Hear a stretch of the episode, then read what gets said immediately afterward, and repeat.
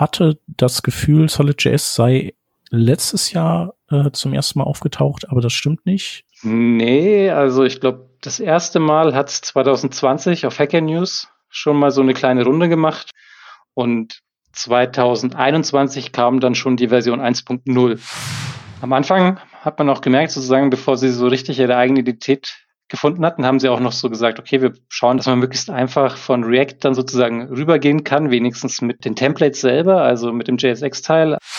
Aber fällt dir eine UI-Komponenten-Bibliothek ein, die ebenfalls schon stabil wäre für Solid?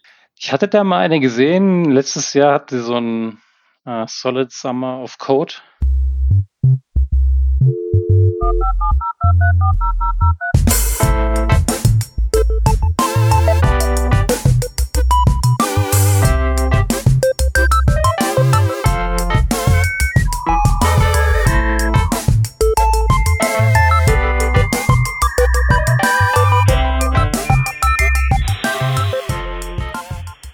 Revision 584. Kennst du das auch? Du willst mit einer neuen Technologie starten, aber das Internet ist zu voll mit wirrem Content in verschiedenster Qualität? Du suchst kompaktes Wissen, das dich direkt produktiv macht, mit echter Erfahrung von Experten und Expertinnen, die für deine akuten Fragestellungen da sind? Dann solltest du mal im Trainerinnen-Netzwerk von workshops.de vorbeischauen. Hier findest du eine Community aus über 80 Trainerinnen, welche gemeinsam Material erstellen, sich gegenseitig unterstützen und weiterbilden, um möglichst nachhaltige und hochqualitative Weiterbildungsangebote zu schaffen.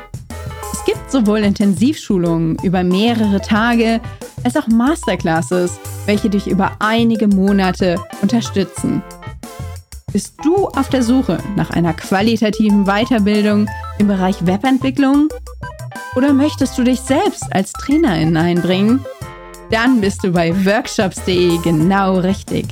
Schau einfach mal vorbei für alle Informationen. workshops.de. Wir freuen uns auf dich.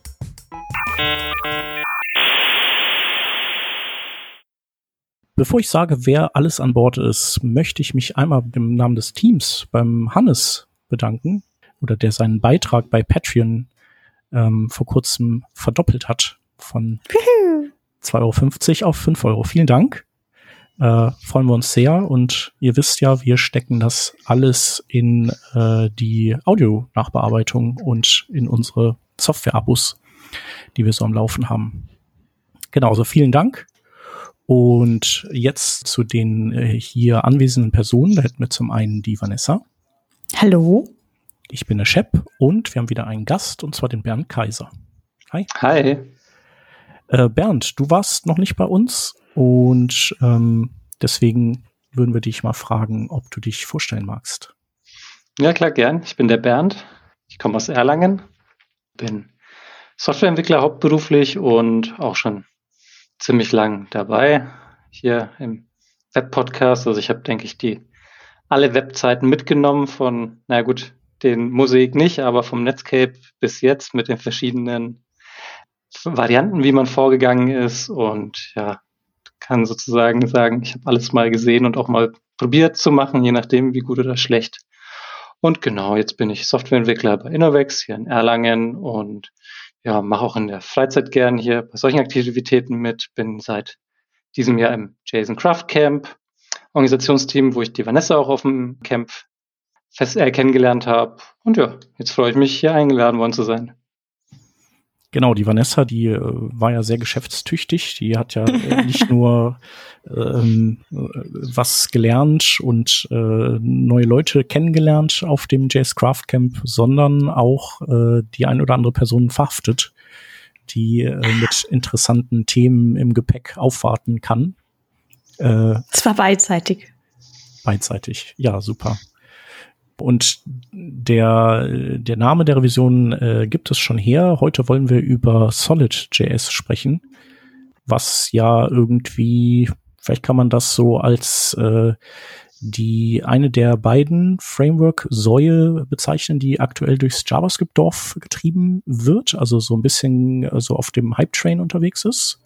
Ähm, da würde ich Solid.js und äh, Quick wahrscheinlich einsortieren, hm. so, oder?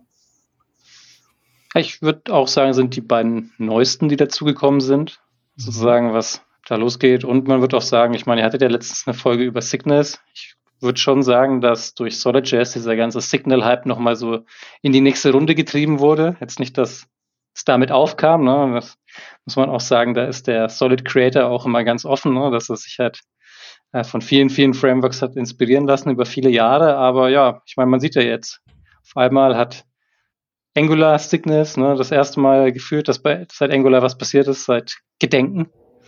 Dann Preact hat sie eingeführt. Ich habe auch was gelesen hier. Äh, React denkt drüber nach, dass es vielleicht irgendwie irgendwann mal kommen könnte. Ne?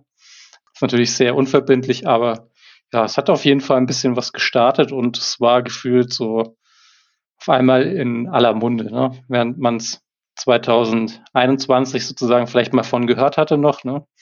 Ging es dann 2022 langsam los und dieses Jahr kennt man's, sage ich jetzt mal.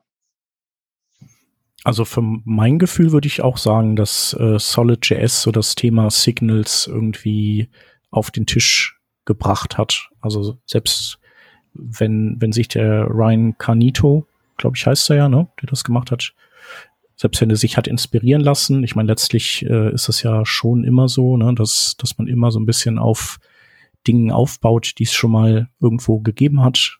Aber vielleicht hat er es einfach sozusagen dann formvollendet. Ähm, aber ich würde sagen, Solid.js, oder das ist ja schon so das Ding, ähm, mit dem Solid.js auftrumpfen konnte. Ja, und jetzt haben natürlich, äh, oder versuchen viele dem, dem nachzueifern, weil es ja auch eine sehr elegante Lösung für ein Problem ist. Und ich denke mal, da sprechen wir auch heute nochmal drüber, oder? Ja, bestimmt. Äh, noch, ich glaube, Cagnato ist es. Cagnato, okay.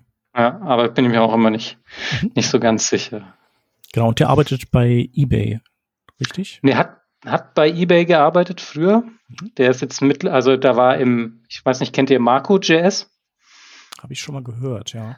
Das ist ähm, mit dem Framework von eBay wird sozusagen die eBay-Seite gerendert, damit es halt super äh, schnell und überall auf allen Devices und so weiter da ist. Und da war er früher im Core-Team, als er noch bei eBay gearbeitet hat, aber hat dann von Netlify sozusagen das Angebot bekommen, dass er nicht ablehnen konnte, dass er sich halt jetzt hauptberuflich um Solid.js und äh, das ganze Ökosystem außenrum kümmert. Also ist jetzt, glaube ich, seit diesem Jahr Anfang diesen Jahres oder Ende letzten Jahres bei Netlify und entwickelt hauptberuflich mhm. sozusagen an SolidJS.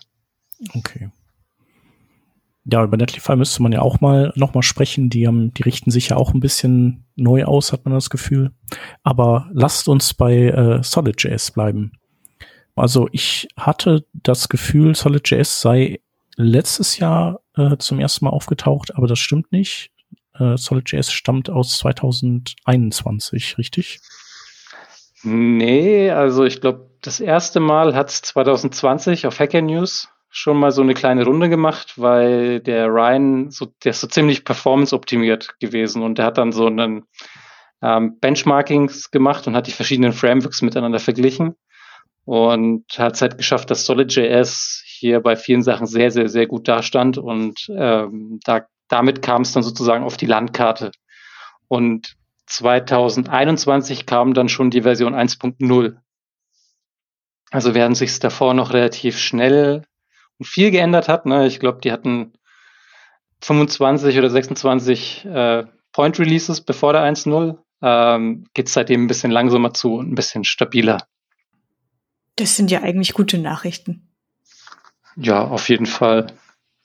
Ich habe es auch über die Version hinweg verwendet. Und man muss schon sagen, es ist schon immer relativ wenig gebrochen. Also die haben jetzt nicht wirklich Semver verwendet, muss man dazu sagen, ne, weil so ein oder zwei Kleinigkeiten haben sie dann doch zwischen den Point Releases mhm. verändert.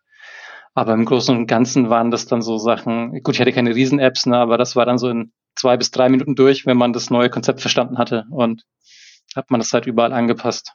Ich bin einmal über ja Zapper gestolpert oder Zapper von Svelte, was dann mal eingestampft wurde, mehr oder weniger. Bei Vue läuft jetzt bei mir recht gut, weil ich da bei der ähm, App erst wieder neu angefangen hatte mit Vue 3. Also ich hatte nie dieses Vue 2.7 auf Vue 3.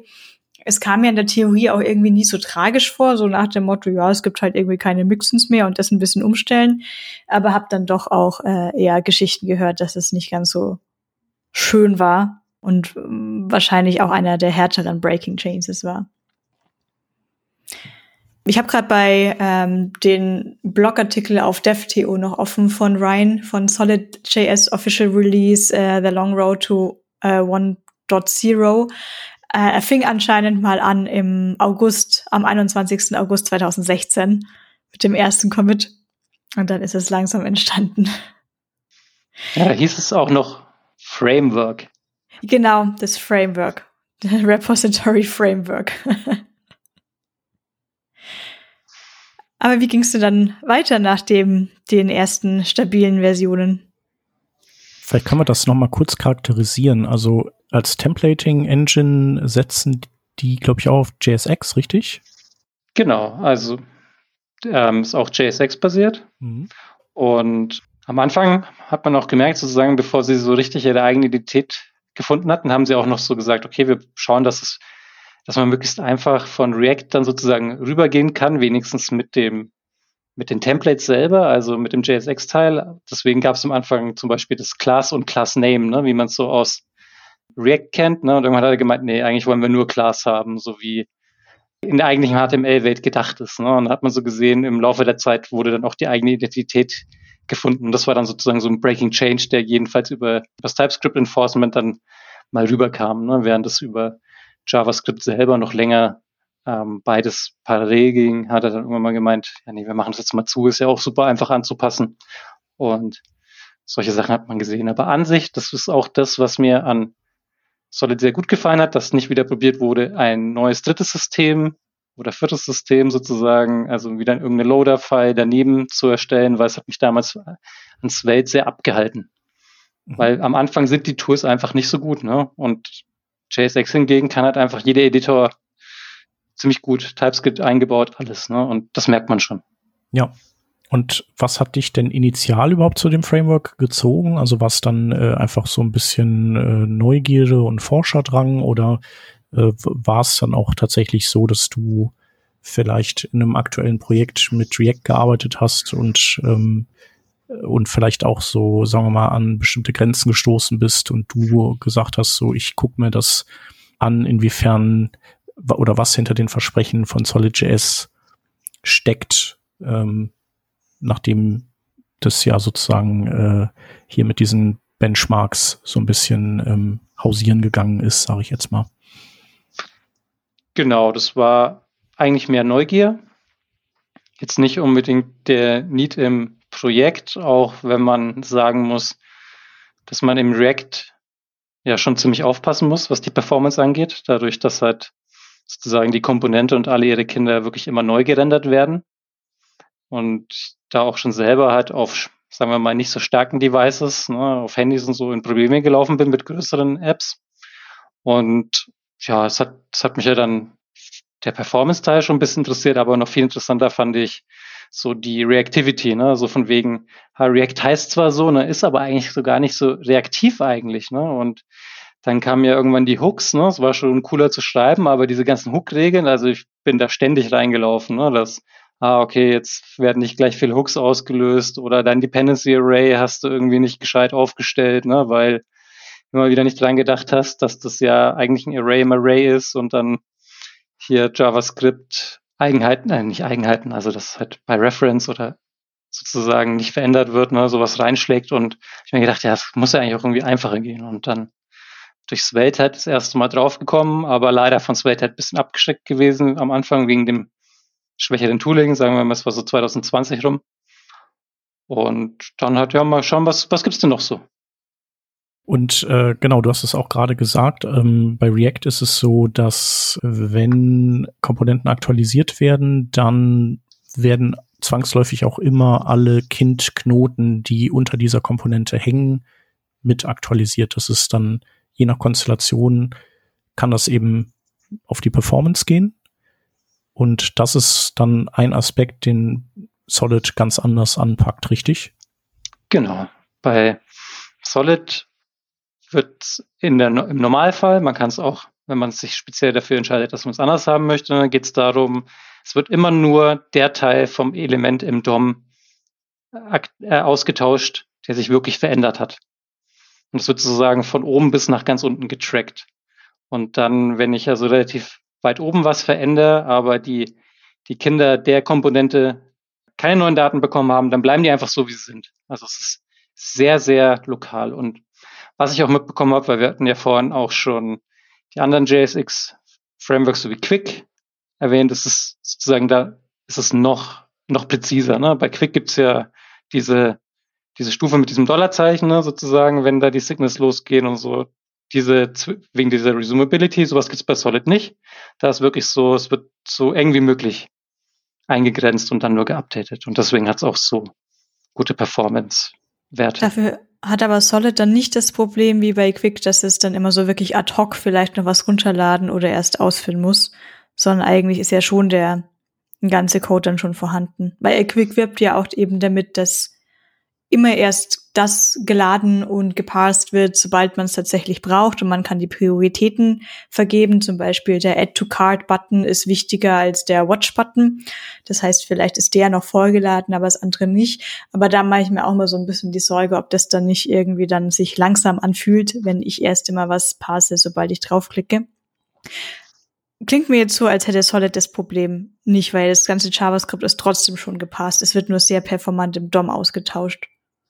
Genau, also ähm, ich weiß nicht, ob es bei Quick ein Problem ist oder eher ein Feature, ne, mit dieser mhm, Resumability ja. und dass es einfach da ist und alles super snappy direkt funktioniert.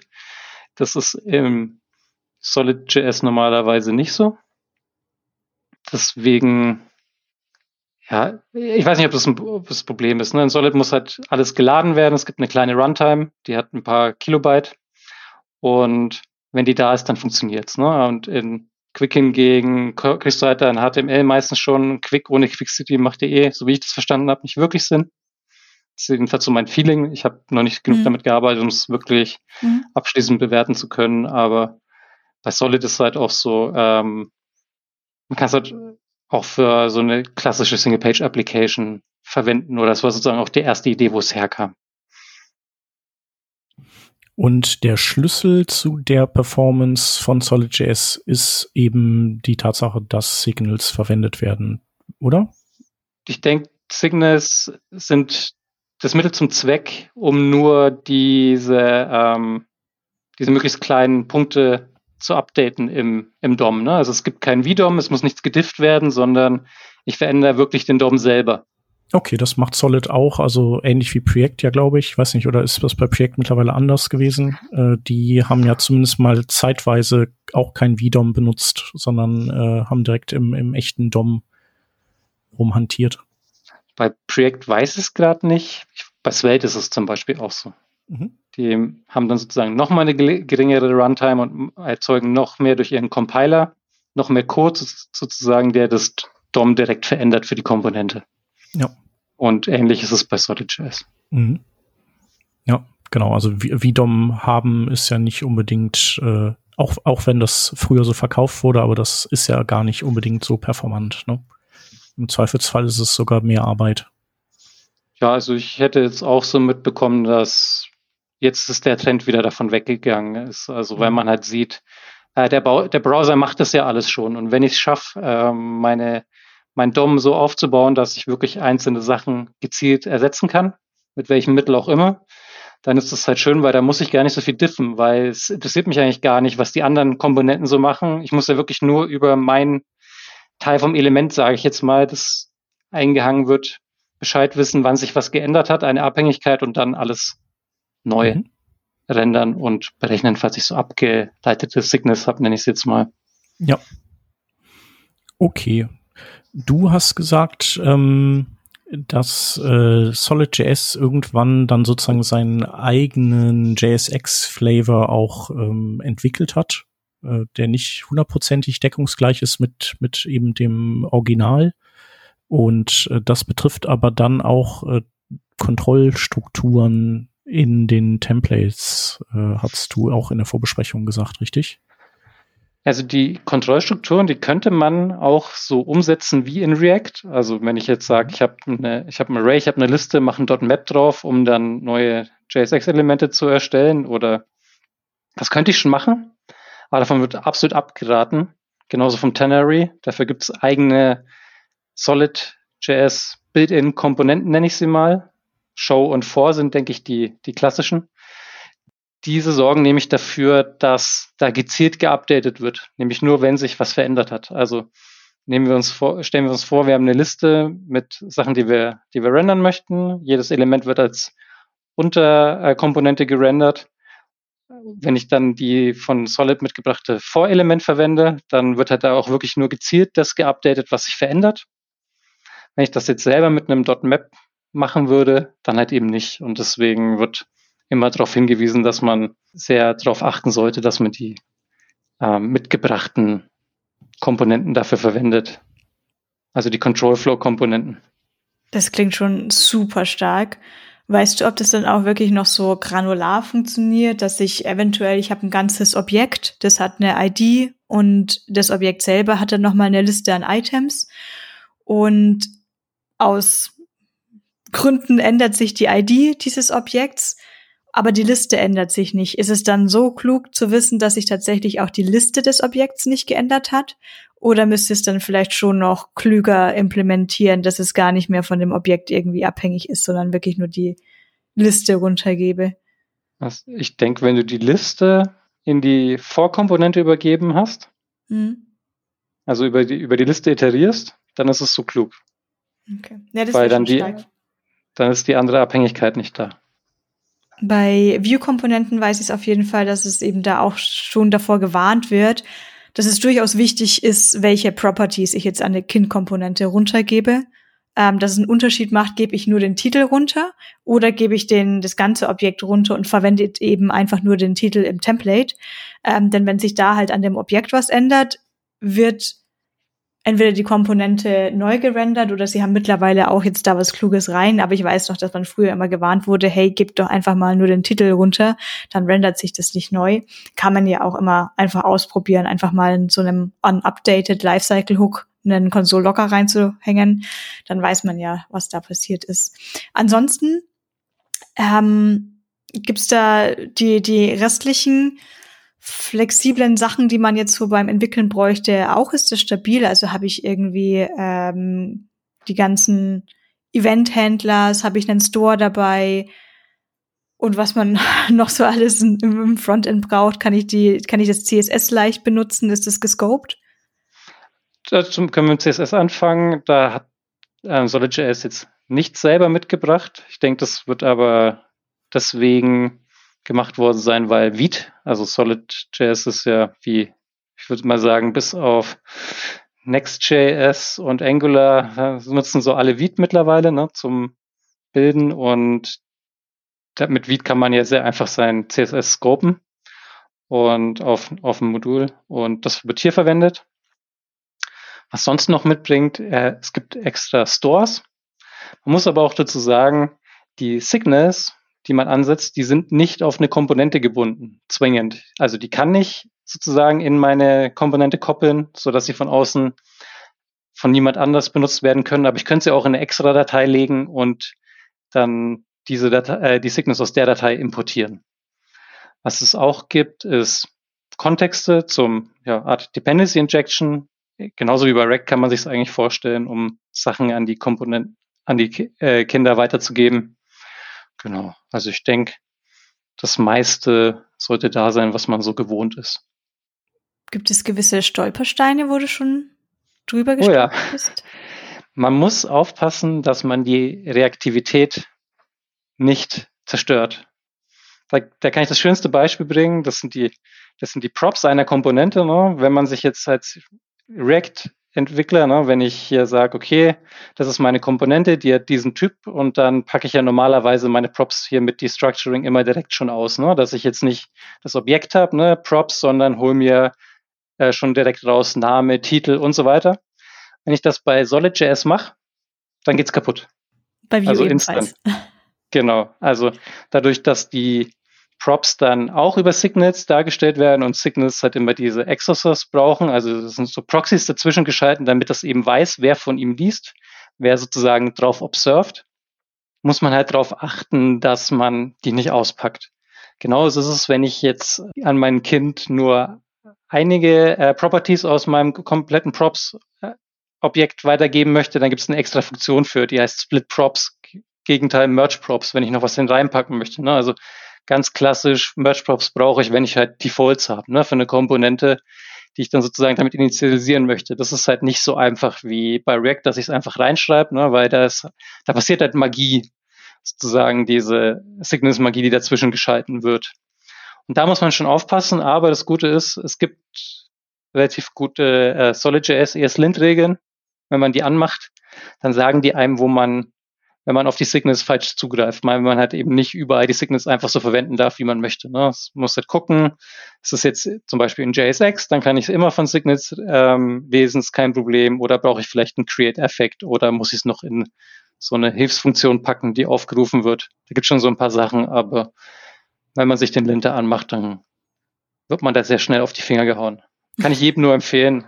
Unabhängig von welchem Framework auch immer, wenn ich ein neues Framework mache, schaue ich erstmal, gibt es da Linter? Es ist egal, ob das jetzt in hier JavaScript-Frameworks sind oder irgendwelche Backend-Sprachen. Immer gucke ich, hey, gibt es da noch irgendwelche Linter? Hilft mir da noch jemand? Weil, ja. Hast du zufällig spontan ein Beispiel, wie man das jetzt implementieren würde, wenn du einen, ähm, du hast eine Komponente, so eine Basic-Komponente, die nur ein Inputfeld hat und du willst quasi einen Wert runtergeben und den auch updaten. Weil jetzt klingt es gerade so, wenn du ähm, von der Property ähm, den Wert verwenden willst, aber jetzt auch im Inputfeld verändern möchtest, dass vielleicht jetzt der Linter sagt, ja, du kannst mir jetzt hier gar nicht die Property Value reingeben, weil ich darf die ja nicht verändern. Es ist ja meine Property und die ist nicht veränderbar, sondern man müsste die dann vielleicht erst irgendwie zwischenspeichern und eine andere wieder hochgeben. Ich stelle es also, mir nur gerade kompliziert vor, deswegen ist die Frage, wie würde man denn ein Inputfeld implementieren? Das ist gar nicht so kompliziert, weil ein Signal ist immer ein Accessor. Wenn ich eins stelle, kriege ich einen Accessor zurück und eine Setter-Function. Wenn ich jetzt zum Beispiel möchte, dass die ähm, die Komponente unten drunter auch das Signal verändern kann über ein Inputfeld, ja, dann gebe ich doch zum Beispiel den Setter runter. Ne? Könnte natürlich den Setter auch nochmal in ähm, noch mal in der Function, äh, wie sagt man, einkapseln, ne? um sozusagen nochmal ein bisschen davor zu dekoppeln, ne? damit ich es dann auch einfacher testbar machen kann und so. Ne? Einfach so eine nochmal eine Setter-Function, die dann einfach die richtige Setter-Function aufruft aber das ist eigentlich nicht so kompliziert. Und wie gesagt, ich könnte auch Stores verwenden, die dann so gezieltes Updaten von größeren Objekten einfacher machen. Ne? Da könnt ihr euch vorstellen, da ist das Produce von immer schon eingebaut, das ich direkt verwenden könnte. Oder sie haben auch so einen Pass-Syntax, um mir es einfacher zu machen, irgendwelche Unterobjekte anzusprechen. Okay, also spricht aus deiner Sicht jetzt nichts dagegen, auch einfach den Setter runterzureichen? Genau, also ich würde es vielleicht nochmal kapseln, ne, damit es ein mhm. bisschen entkoppelt ist, aber je nachdem, wenn das jetzt noch was Kleines, Einfaches ist, dann kann ich auch sagen, ja gut, gebe ich halt einfach den Setter direkt rein. Ist ja auch nicht viel mehr, kann ich genauso gut testen, dass der aufgerufen wird, wenn ich meinen eigenen Setter mache, weil so ein Setter ist ja einfach nur, gibt den Wert rein und äh, gibt halt nichts zurück, ne? Äh, du hast vorhin äh, erwähnt äh, Quick City äh, was ja so ein bisschen äh, sozusagen die, die, das serverseitige Paket ist, also oder das Next.js von Quick. Und äh, da gibt's ja dann äh, Svelte-Kit fürs äh, Svelte und so weiter und so fort. Und es gibt es aber auch für Solid.js. Und das heißt Solid Start, richtig? Genau. Also ich glaube heutzutage ohne ein Meta-Framework braucht man gar nicht mehr auftauchen in dem, in dem Game. Ja, Meta-Framework nennt man das. Genau, also so habe ich das jedenfalls verstanden, ne? dass jetzt gerade die Zeit der Meta-Frameworks begonnen hat und aktuell sind sie auch, so ich das verstanden habe, dabei Solid Start Production Ready zu bekommen. Ist noch nicht so weit. Da sind sie jetzt gerade noch dabei. Und, und da ist auch die Frage, so, ich meine, kennt ihr Astro? Mhm, natürlich. Das, das Framework. Mhm. Und da gab es jetzt, ich weiß nicht, was der aktuelle Stand ist. Sie haben auf jeden Fall evaluiert, ob sie jetzt Solid Start nicht auf Astro drauf aufbauen, weil sie gemerkt mhm. haben, diese ganzen Adaptern zu schreiben, für irgendwo was hin deployen, ne? ob das jetzt Netlify, wie wir schon hatten, Vercel, AWS und Co. ist, dieses Ganze immer selber zu machen, ist ganz schön aufwendig. Wäre doch schön, wenn man so eine Plattform schon hätte und dann seinen Router nur mehr oder weniger, seinen Client-Side-Router nur mehr oder weniger draufsetzt. Weiß ich nicht, was da der Stand ist. Das wollten sie mal evaluieren, aber das ist so gerade so das Ziel, an Solid Start zu arbeiten. Mhm. Ja, macht natürlich auch äh, in dem Kontext, dass, dass der Ryan jetzt bei Netlify ist, Sinn, weil ich glaube, die, die entwickeln sich ja so ein bisschen zu so einem Vercel-Konkurrenten, hat man so das Gefühl. Also hier so die Themen Jamstack und so, mit denen die früher immer viel bei denen irgendwie ganz oben aufgehangen waren, die davon distanzieren sie sich jetzt ja gerade so ein bisschen oder gehen da ein bisschen weg. Und äh, ich habe das Gefühl, dass sie so ein, so ein bisschen mehr in Richtung äh, sich entwickeln, was halt Vercel auch macht gerade. Und da ist natürlich dann wichtig, dass man da auch die so eine serverseitige oder serverless-seitige äh, Teil von einem Framework hat. Ja, das würde ich auf jeden Fall unterschreiben. Also für mich hat so ein bisschen das Gefühl, the race for the edge oder so, nenne ich es jetzt mal, ne? Also ob es jetzt Vercel, Cloudflare, Netlify, also sagen wir mal, die nicht, die nicht riesen Cloud-Anbieter wie AWS, Azure und Google, sondern halt hier, sage ich mal, die zweite Garde und so, die probieren halt jetzt mit ihren ganzen Edge-Runtimes. Jeder hat seine eigene JavaScript Edge-Runtime mit noch niedrigeren Startzeiten und jeder möchte so ein bisschen bei diesem äh, Spiel mitspielen und ja, dann brauchst du halt auch ein Framework, ne, was halt super gut integriert ist, um dorthin zu deployen und also sehe ich ganz genauso wie du, da ist jetzt gerade so ein bisschen, da, da hat das Rennen begonnen, so würde ich das sehen. Und das äh, heißt dann aber auch, dass äh, Solid Start, äh, also in also äh, in welchem Reifegrad liegt das jetzt gerade vor? Also ähm, ich hätte jetzt rausgehört, es äh, gibt's, aber in so einer irgendwie Alpha- oder Beta-Version und jetzt wird nochmal eben geschaut, ob man das nochmal vor der 1.0 nochmal ein bisschen umkrempelt auf Astro. Genau, ich kann dir nicht sagen, wie sehr sich in, intern da die Konzepte noch verändern werden. Also ich habe es Anfang des Jahres auf einem Meetup mal vorgestellt, Solid Start. Und da habe ich dann auch mal so eine Mini-App mit implementiert und hat sich sehr so angefühlt wie Remix, ne? Also so mit diesen, mit den Loadern, dann so Forms, die du ab, äh, die du abschicken kannst, ob jetzt mit JavaScript oder ohne JavaScript, halt dann, dass es halt dann so wie früher ist, okay, ich habe kein JavaScript, dann mache ich einfach mein Form-Submit und krieg die, das neue Ergebnis zurückgeladen.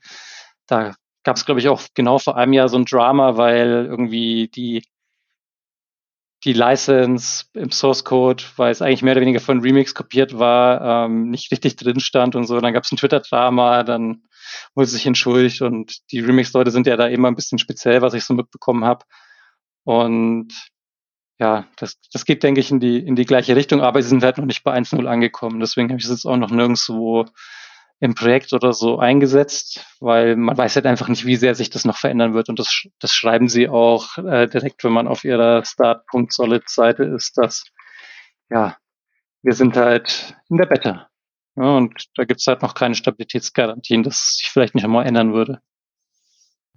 Ja, aber das äh, würdest du bei SolidJS äh, nicht sagen, vermute ich. Also das, wenn man jetzt äh, sozusagen nur auf äh, eine clientseitige Anwendung aus ist, dann, dann könnt, würdest du schon sagen, ist das Production ready, oder?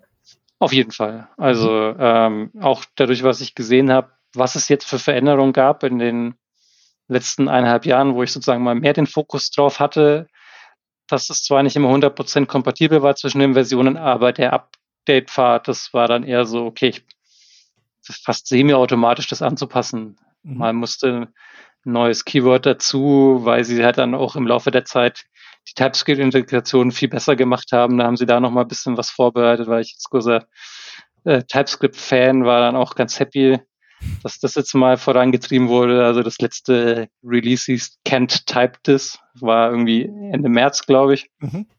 Und da haben sie halt TypeScript noch mal wesentlich verbessert. Und da sind sie eigentlich schon relativ stabil und sehe ich im Moment keine Probleme, das einzusetzen für Single-Page-Applications. Ja.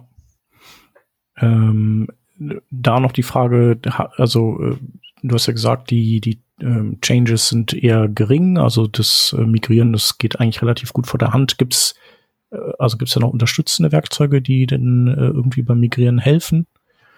Ähm, Bei mir war es tatsächlich TypeScript, das einfach gesagt hat, ja, hier passt der Type nicht mehr. Mhm.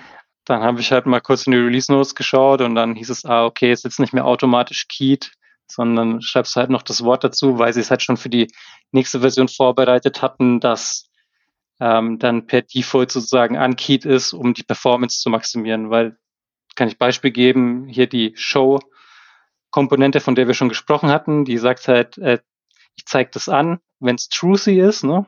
Mhm. Und wenn du dann, wenn du keine Funktion reingegeben hattest, sozusagen, die dann aufgerufen werden sollte, wenn es äh, wenn's wahr ist, dann hattest du halt den TypeScript-Check nicht drin. Ne? Dann hat er immer noch gesagt, das könnte ja auch ähm, undefined sein, obwohl du in dem Case warst, wo es halt eigentlich immer da sein muss, ne? wenn du es verwenden möchtest, ne? beim Objekt jetzt zum Beispiel. Und da haben sie halt dann irgendwann eingebaut, dass das halt auch ähm, direkt geht mit diesen, mit diesen Funktionen und zwar ohne, dass du es immer neu rendern musstest. Also am Anfang, wenn du wirklich TypeScript haben wolltest, hast du sozusagen Performance-Hit bekommen, ne? weil dann hat er gesagt, immer wenn ich wenn ich, wenn sich hier was verändert hat, dann hat sich komplett innen wurde es ausgetauscht, also wie bei React, ne? Und das ist ja eigentlich das, was sie nicht haben wollten am Anfang, ne? Wenn du kleine Apps hast, kann es dir mehr oder weniger egal sein, ne? Aber es kann ja nicht so die, die Sache sein. Und das haben sie dann auch eingesehen, halt dadurch, dass immer mehr Leute äh, Solid.js verwendet haben und halt vor allem vielen äh, größeren Playern, sage ich mal, sobald du mehr Leute an dem Projekt hast, ist TypeScript ja Leuten wichtig heutzutage und ja, das haben sie jetzt hier da mal die Lücke geschlossen, dass es da keine Nachteile mehr gibt, wenn du das einsetzt. Und ja, fand ich zum Beispiel auch gut und hatten sie halt auch schon kommuniziert vorher, wo es hingehen sollte und so. Du hast ja gesagt, die, oder wir haben eben darüber gesprochen, dass ähm, Solid ähm, so, ein, so ein aus validen Gründen auch äh, so ein bisschen seinen eigenen Weg äh, bei den JSX oder in seinem JSX-Dialekt geht. Ähm, wie sieht es denn aus mit ähm, dem Ökosystem? Also ähm, das React-Ökosystem ist ja total groß. Man kann da total viel irgendwie äh, sich äh, von äh, Dritten holen und einhängen in sein Projekt. Das ist wahrscheinlich, da muss man so ein bisschen wahrscheinlich auch aufpassen, wenn man aus der React-Welt Dinge in sein Solid-Projekt reinholt, oder? Und wenn dem so ist, also entwickelt sich da ein, äh, also mehr Richtung Solid-Freundlichkeit? Ja, also eine normale React-Komponente, die könntest du in Solid gar nicht verwenden. Ne? Also ähm, wenn jetzt jemand was für React schon sozusagen fertig gemacht hat, ne, irgendwelche Hooks oder irgendwelche kompletten React-Komponenten, das ist halt einfach inkompatibel. Dadurch, dass Solid halt so ein ganz anderes Konzept hat. Ne? Ich habe kein VDOM, ich habe keine React-Runtime, die mitgeliefert wird das entwickelt sich halt ein, ein eigenes Ökosystem außenrum. Also es gibt die Leute, die die Form, Library, also alles, was man halt aus React auch kennt, fängt halt an zu entstehen und zum Beispiel halt am Anfang gab es noch keine so großen Compo Component Libraries, ne, dann ist man halt eher über den Weg gegangen, okay, äh, Tailwind Integration hatte Solid schon immer eine ganz gute, ne, dann hat man halt seine Tailwind Component Library verwendet und hat halt da einfach den den JSX-Code kopiert, den ja viele hatten und musste ihn halt dann vielleicht anpassen, wenn irgendwo Classname war, oder man hat ihn halt selber erstellt übers HTML. Dadurch, dass es ja sehr ähnlich ist. Aber es ist ein neues System auf jeden Fall und gibt es natürlich viel, viel, viel, viel, viel, viel, viel, viel, viel, viel weniger als in der React-Welt, ne? Aber es ist ja auch nur zu erwarten. Ich meine, man mhm. bedenkt, wie lange jetzt React sozusagen der King on the Hill war, ne? King of ja. the Hill. Ja. Da muss ja, man ja erst auch nicht, wie es bei äh, Svelte aussieht. Äh, das äh, hinkte ja auch äh, irgendwie lange hinterher und hinkt wahrscheinlich auch immer noch, was so die, die Auswahl angeht. Ähm, einfach durch weniger Zeit am Markt. Ja, also ich denke nicht, dass es im Moment irgendwas gibt, was ähnlich verbreitet ist wie React. Also nicht mal nicht mal dieselbe, also nicht mal dieselbe Größenordnung. Ne? Ich habe irgendwie vor ein paar Monaten mal so gelesen, ah, hier sind die Top 10 Millionen Seiten. Davon sind irgendwie sieben Millionen mit jQuery und WordPress. Mhm. Und dann danach kommt irgendwie auf Platz zwei kommt dann irgendwann React mit 900.000. Ja. Und, und alle anderen, alles unten drunter, alle anderen Frameworks zusammen kommen nicht mal an die Hälfte oder, also, das, Ja. das, das zeigt halt, wie krass, also, äh, selbst wenn man sich nur die, diese Seiten anschaut, zeigt es halt, wie krass verbreitet React ist im Vergleich zu den anderen. Ja. Ich meine, hier in, hier in Deutschland haben wir ja noch die Angular-Welt, die auch sehr verbreitet ist, gerade im Corporate-Bereich.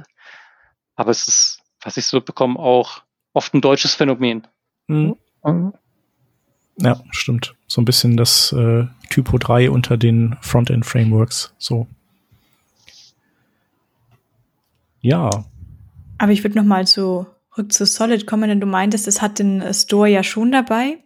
Mhm. Ist der vom Gefühl her so wirklich First Party integriert, dass du jetzt gar nicht wirklich mitbekommst, dass du was anderes verwendest, sondern sagst einfach nur, du importierst dir mal kurz das Store-Modul?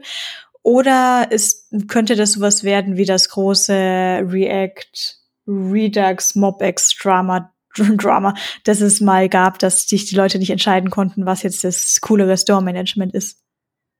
Also kann ich mir nicht vorstellen, da der Store, der kommt ja mit, ne? Von Okay, der kommt mit. äh, der kommt mit und der ist halt ziemlich, dadurch, dass sozusagen immer das Produce von immer noch eingebaut ist, schon direkt. Also das kann ich halt super easy machen, um mein, mein Store anzupassen. Und ich kann halt auch so viele Stores haben, wie ich möchte. Also das gleiche Prinzip wie Svelte. Ich, ich, man hat nicht unbedingt einen großen Store, wo alles drin ist, sondern einen Store anzulegen, das ist halt nicht, nicht so viel Aufwand.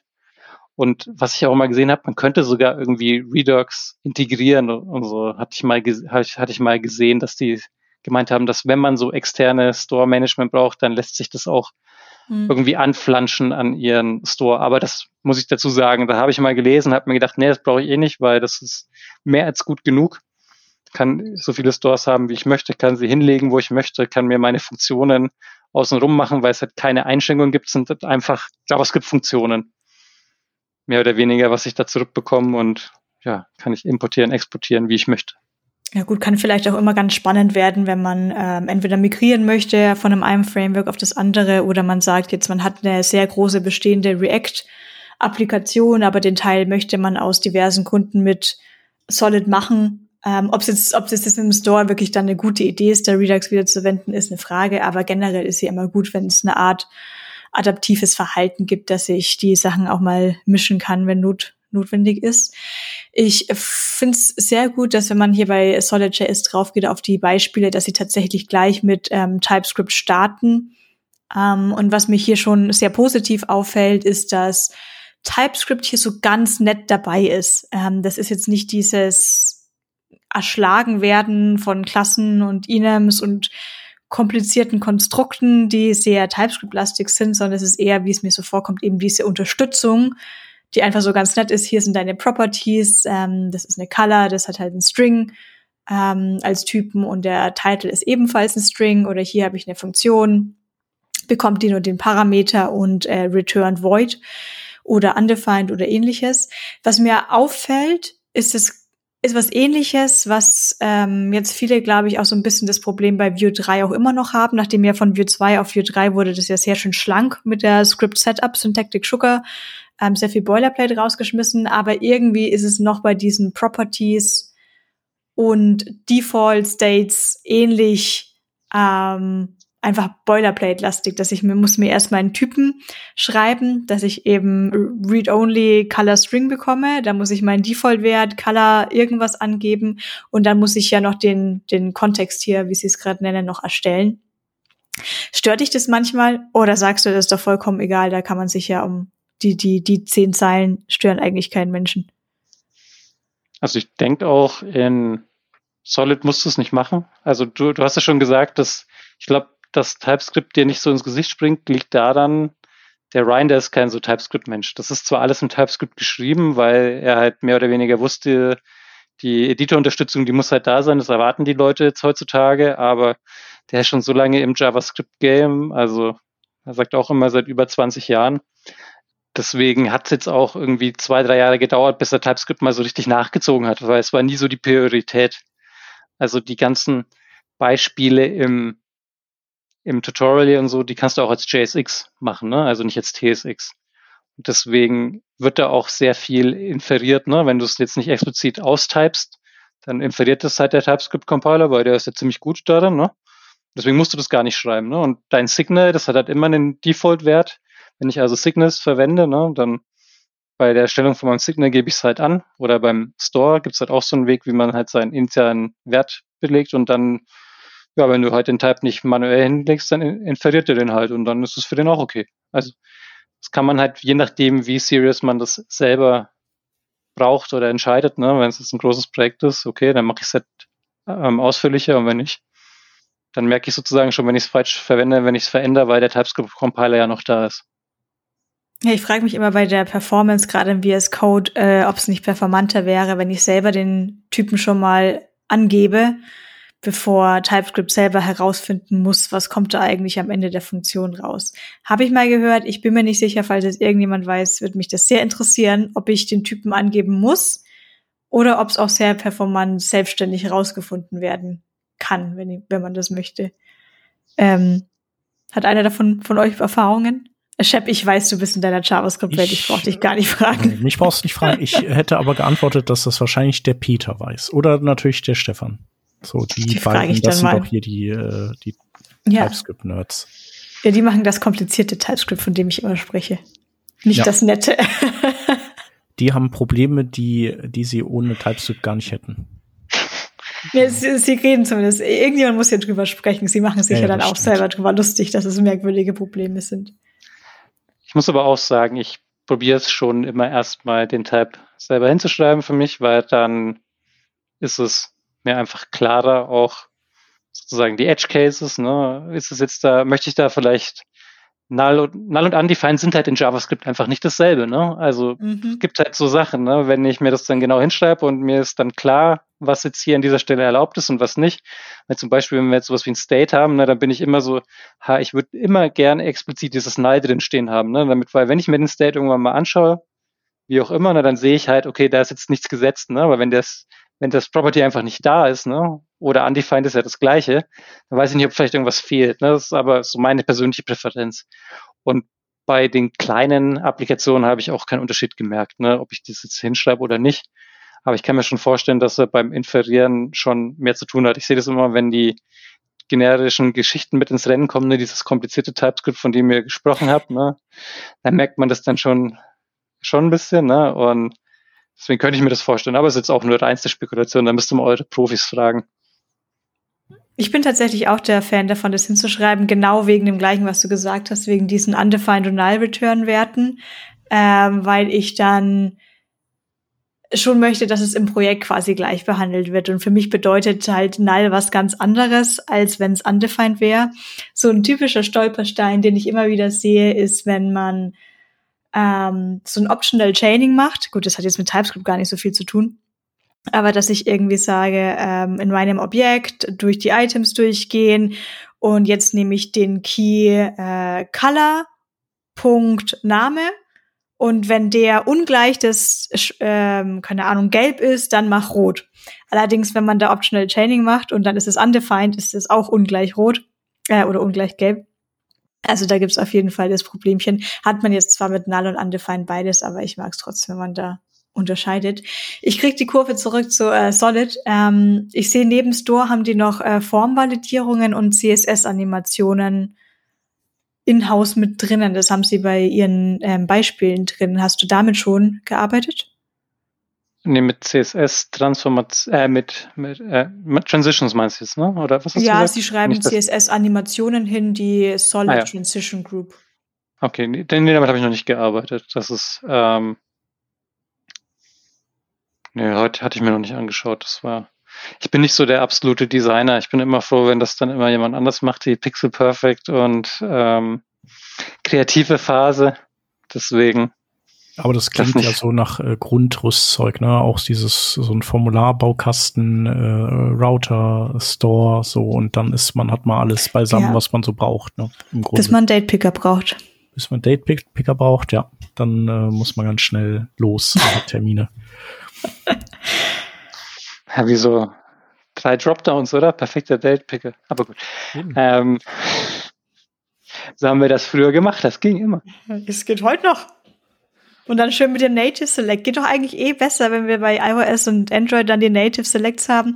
Aber das, dieses Leitgeschichte erzählen wir hier, glaube ich, auch seit einfach seit vielen Jahren, dass wir oft als Frontend-Developer sehr komplizierte Sachen und Features schreiben müssen, was wahrscheinlich auch so Firmen dann immer gut Geld kostet, bis wir irgendwann mal damit fertig sind, damit wir dann irgendwas gebaut haben, was eine eigentlich furchtbare UX hat. Ja, Mai, aber ist so, Hauptsache wir haben keinen grauen Hintergrund bei Dropdown-Feldern. Ähm, du hast gemeint, du hast ähm, das Solid Start würdest du vielleicht jetzt noch nicht in Production einsetzen, weil es eben offiziell noch Beta ist. Und du hast gesagt, im Projekt hast du denn Solid.js tatsächlich in Projekten bei der Firma drin? Oder nee, sind das deine Side-Projects? Genau, also meine Side-Projects und Akte in Firma habe ich es nicht bei einem Kunden. Aber wenn sich da meine Single-Page-Application anbietet, dann ist es jetzt auf jeden Fall, wo ich, wo ich das ohne Probleme vorschlagen könnte. Ne? Das ist natürlich immer ein bisschen so der Hintergrund, wer arbeitet noch so mit dran, ähm, wie ist der Scope. Aber ich sehe jetzt nicht, dass Solid.js in nächster Zeit verschwindet. Also hier Knock on Wood, ne, dass ich jetzt hier nicht irgendwie den Doom eingeleitet habe, aber das sehe ich einfach nicht. Und das ist halt schon ziemlich, ziemlich verbreitet und es ist halt auch einfacher teilweise, ne? Und vor allem bei, wir haben den Kunden, da, da gibt es Projekte, die laufen halt auf sehr schwache Hardware und so. Und da ist halt so das Allerwichtigste immer die Disziplin in React, ne, mit Create Memo und möglichst wenig Re-Rendering und so weiter.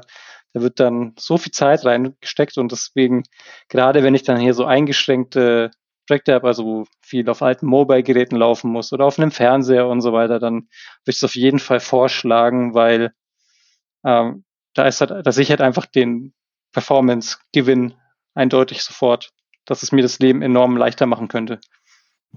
Und äh, gibt es auch eine Art Anwendung, also die, die dann auch auf schnellen Geräten äh, sehr profitieren würde? Also so ein, also weiß ich nicht, sind es vielleicht irgendwie Dashboards mit vielen Tabellenzeilen oder so? Also kannst du das auch charakterisieren, was sich, äh, also was so wirklich mhm. sich aufbringen also, würde?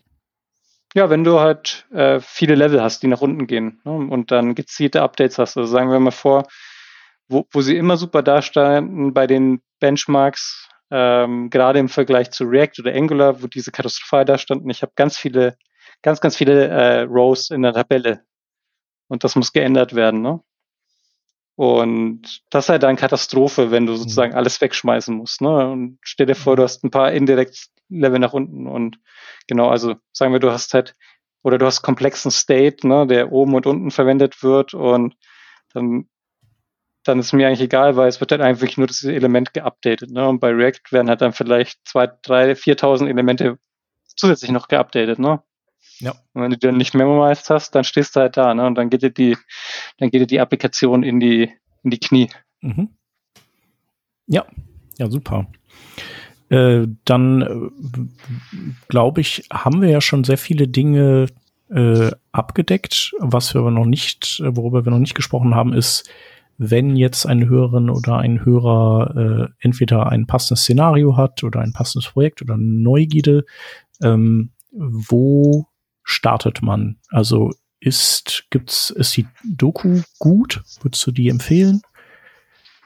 Ja, also das Tutorial kann ich auf jeden Fall empfehlen. Das ist auch schön interaktiv gestaltet. Mhm. So eine Art Playground. Da gibt's dann ein Konzept wird erklärt und dann kannst du so eine Mini-Aufgabe lösen. Und das wird alles im Browser direkt gemacht. Das ist auf jeden Fall schön für die einzelnen Punkte, ob es jetzt der Store ist oder halt die Signals an sich oder mal meine hier Control Flow Komponenten. Damit kann man mal, kann man mal reinschauen. Und was sie auch haben, ist, sind so Starter-Templates. Ne? Ich glaube, ja, auf GitHub solid.js slash Templates direkt. Also es ist ziemlich, ziemlich easy, äh, sich zu merken. Und ja, da gibt's dann halt mit, mit TypeScript, mit Tailwind oder mit V-Test gleich, das alles schon da ist, so wie du es brauchst. Okay, super. Werden wir auf jeden Fall dann auch alles verlinken. Ähm, aber in, Vanessa, du hast noch Fragen. Genau, in der Zwischenzeit habe ich übrigens kurz gegoogelt. Es gibt auch schon einen Solid.js State Picker, der ist natürlich schon am Start, den braucht man in, anscheinend in jedem Framework. Ähm, was es in jedem Framework mittlerweile auch so gibt, sind die UI Component Libraries, also irgendwie Chakra und ich glaube Viewtify bei Vue. Ähm, persönlich war ich nie ein großer Fan davon, eben weil man sonst äh, zu fest an das Design davon gebunden ist. Aber das lag auch immer nur daran, dass ich immer sehr spezifisches Designs umsetzen musste. Und da war äh, Tailwind natürlich immer ganz super. Du hast schon gemeint, Bernd, dass Tailwind wird gut unterstützt, aber fällt dir eine UI-Komponentenbibliothek ein, die ebenfalls schon stabil wäre für Solid? Ich hatte da mal eine gesehen. Letztes Jahr hatte so ein uh, Solid Summer of Code. Aber ich muss sagen, ich habe bis jetzt immer Daisy UI verwendet. Ach, das geht. Diese, ja, genau. Also. Ach so, ach Quatsch, das ist ja nur Tailwind. Genau, das ist ja gar nicht genau. an gebunden. Ja, Daisy super. Äh, wir müssen genau. über Daisy reden, wer jetzt gerade nicht weiß, was das ist. also ich habe das, das war für mich immer gut genug und ich glaube, die ähm, haben aber auch daran gearbeitet, dass es jetzt noch so Solid-spezifische Sachen gibt. Mhm. Aber mir hat Daisy immer gelangt, aber ich wollte mir das auf jeden Fall auch mal anschauen, ne, weil da ist, da ist bestimmt noch Luft nach oben, ne, gerade wenn man es mit den, ja, wie heißt das, Shaden bei React oder doch so ausgesprochen, bin mir nicht ganz sicher, ne, halt, wo sich dann super um die Accessibility und alles gekümmert wurde und so, da, da gibt's bestimmt noch was zu tun, aber ja, wenn du auch Daisy kennst, ne, dann weißt du ja, damit kann man ja schon relativ viel reißen, ne? Ja, ähm, ich würde es tatsächlich auch gar nicht als UI, vielleicht habe ich es anders verwendet, aber ich habe von Daisy auch immer einfach nur CSS-Klassen verwendet. Das sind ja keine Komponenten, mit denen ich gearbeitet habe. Ich habe ja nicht irgendwie Daisy Input Komponente verwendet, sondern ich habe eben die CSS-Klasse verwendet wie Input, Input Bordered und hatte dann den Style einfach drauf. Das hat jetzt mit Accessibility ja auch noch nicht viel zu tun. Die müsste ich ja selber mhm. noch hinzufügen. Ja, also ich dachte, dass Daisy auch irgendwie so ja, es sind, also du hast schon recht, es sind eigentlich CSS-Komponenten, ne? Mhm. Aber es gibt halt mehr, jetzt nicht nur irgendwie den Style, sondern auch, dass ich halt meinen Button habe, ne? Jetzt als einfachstes Beispiel oder eine Bubble oder was weiß ich. Wahrscheinlich ja. so Tailwind UI-mäßig, oder? Also ja, es ist, genau. quasi, es ist quasi das äh, traditionelle CSS komponentenbasiert für Tailwind-User. Mhm. Weil ich glaube, niemand von uns würde jetzt großartig widersprechen, dass man nicht so eine Gruppe an CSS-Klassen noch zusätzlich braucht. Ja. Aber äh, den Fight fangen wir jetzt gar nicht erst an. Ähm, ich wollte, also mir ist da jetzt noch der Einfall gekommen, wie sieht's äh, mit der Verträglichkeit mit Web Components aus? Das ist ja bei React eher schlecht, aber ich denke mal, bei Solid wird das äh, wahrscheinlich auch in Ordnung sein, oder? Weil ich kam halt darauf, weil natürlich, wie wir gerade darüber gesprochen haben, so neues Framework, Jetzt muss ja dann jedes, muss ja quasi alle Komponenten müssen dann nochmal neu aufgegossen werden für dieses Framework. Und äh, da ist, ist ja eigentlich immer schon, bestand ja immer schon der Wunsch, irgendwie das, das mal auch abzuwälzen auf Web Components und die kann man dann irgendwie an alle diese Frameworks dran stöpseln und muss das Rad nicht immer neu erfinden und Accessibility nicht immer neu erfinden und so weiter. Ja, da muss ich sagen, ich habe es mal ausprobiert ähm, im Single-Page-Application-Fall. Das ähm, war jetzt, jetzt nicht besonders stressig konnte man einfach einbinden. Aber ich bin mir nicht sicher, wie es ist mit dem Server-Side-Rendering. Ne? Das ist ja das Problem, dass viele Web-Components haben. Ne? Gerade wenn du eben auf irgendwelche Browser-API-Sachen zugegriffen hast, ne? dann gehen ja deine Probleme los. Und deswegen, ich denke, je mehr jetzt die Meta-Frameworks sich durchsetzen, desto mehr werden sich die ganzen Web-Components jetzt noch anpassen dürfen. Das ist so ein bisschen mein Feeling. Genau, aber da sind wir ja fein raus bei Solid, weil äh, Solid Start ist ja noch nicht äh, äh, ready for Primetime und dann, yay, brauchen wir uns darum erstmal nicht kümmern. Noch. Noch, ja. Alles klar, danke. Und du hast noch eine Frage, oder Vanessa? Mhm. Wir hatten jetzt schon ein bisschen über Solid versus React gesprochen. Solid vielleicht performanter, React riesiges Ökosystem, das ist der bekannte große Vorteil. Würdest du denn jetzt gerade ähm, Solid oder Svelte bevorzugen? Du hattest vorher noch gemeint, Svelte war damals ein bisschen noch problematisch. Das hat ja diesen Loader da dabei und es war noch irgendwie in dem früheren Status. Aber wenn du es heute vergleichst, ähm, würde, wie würdest du Solid und Svelte vergleichen? Ja, also ich performance-technisch sind sie sich, denke ich, ziemlich ähnlich, ne, was es angeht. Bei, bei Svelte ist es halt so, dadurch, dass die Runtime noch, noch viel kleiner ist, ne, das ist halt super, wenn du eine ganz, ganz kleine App hast oder so, dann musst du halt weniger Code ausliefern. Ne? Aber sobald du mal ein paar Komponenten hast, ist die Svelte-App schon größer als die Solid-App. Also wenn es dir auf deine Größe angeht, dann würde ich wahrscheinlich zu Solid.js greifen. Auch von der Performance sind sie ein bisschen besser, aber für den normalen Fall, denke ich, nimmt sich das nicht viel. Und ja, ich persönlich bin nicht so der Fan von ihrer Loader-File. Aber ich denke, das ist was, was halt so persönliches, ähm, ist es, ähm, Bevor Bevorzugung, ne? weil mittlerweile haben sie das ja mit, also auch TypeScript war am Anfang bei Svelte für mich ganz schwierig, irgendwie es richtig zu importieren, weil hast du dann nur dein Import-Type gebraucht und so weiter, aber das ist mittlerweile besser geworden. Aber ich denke es immer noch nicht so gut wie der JSX-Support, den halt einfach jeder Editor und TypeScript selber mitbringt. Ne? Das darf man auch nicht vergessen. Deswegen, ich würde im Moment auch zu Solid greifen, aber wir haben zum Beispiel für die fürs, J, fürs JS Craft Camp die Seite in Sweat neu gemacht, ein Sweat-Kit. Und es war auch eine, war auch eine gute User Experience, eine Developer Experience. Die User Experience war auch gut. ja, gut. Alles klar. Ich wäre äh, durch mit meinen Fragen. Danke, Chef, dass du auf mich reagiert hast mit meiner Händchen winkend.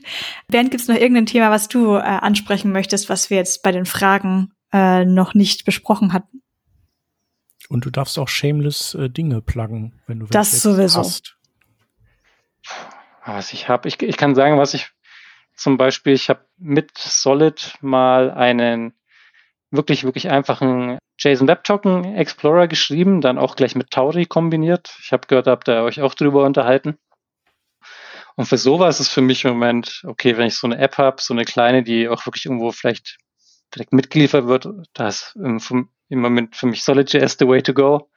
Und ja, kann ich kann ich jedem nur empfehlen, sich das mal anzuschauen, mal ein bisschen mit rumzuspielen und zu sehen, ob es ob, einem taugt. Mir, mir ging es so und ich würde im Moment auch wieder dazugreifen und ich bin gespannt, wie sich das entwickelt, gerade noch mit Solid Start.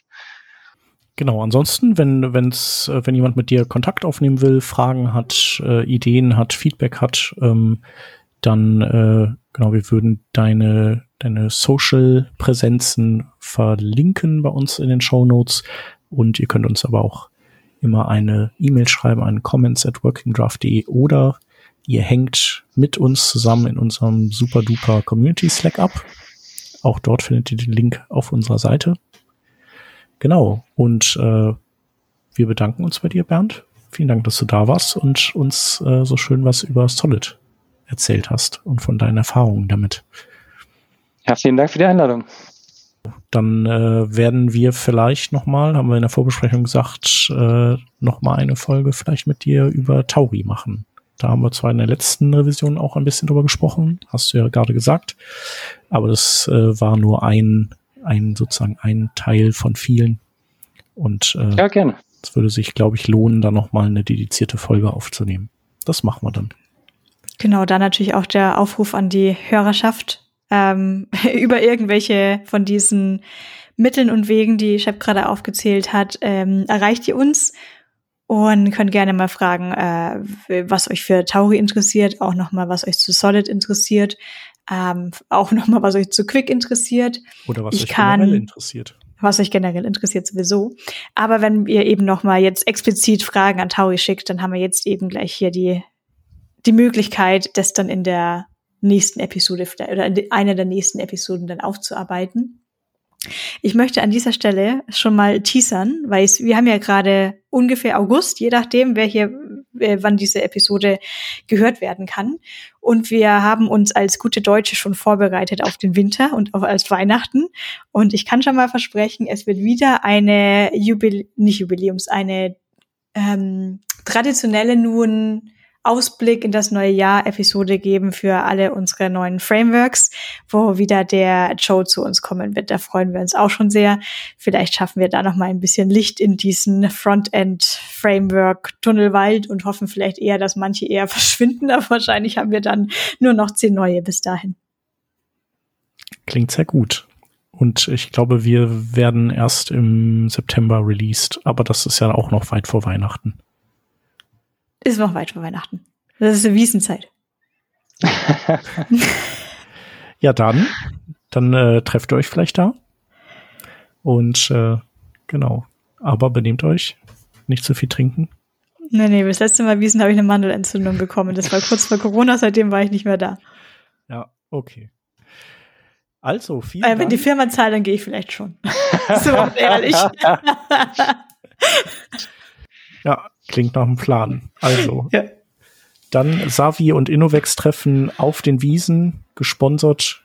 Ähm, wir sagen vielen Dank, Bernd. Liebe Grüße nach Erlangen. Gerne. Danke, Vanessa. Und äh, danke den Hörerinnen und Hörern fürs Zuhören. Bis nächste Woche. Ciao, ciao. Tschüss. Ciao.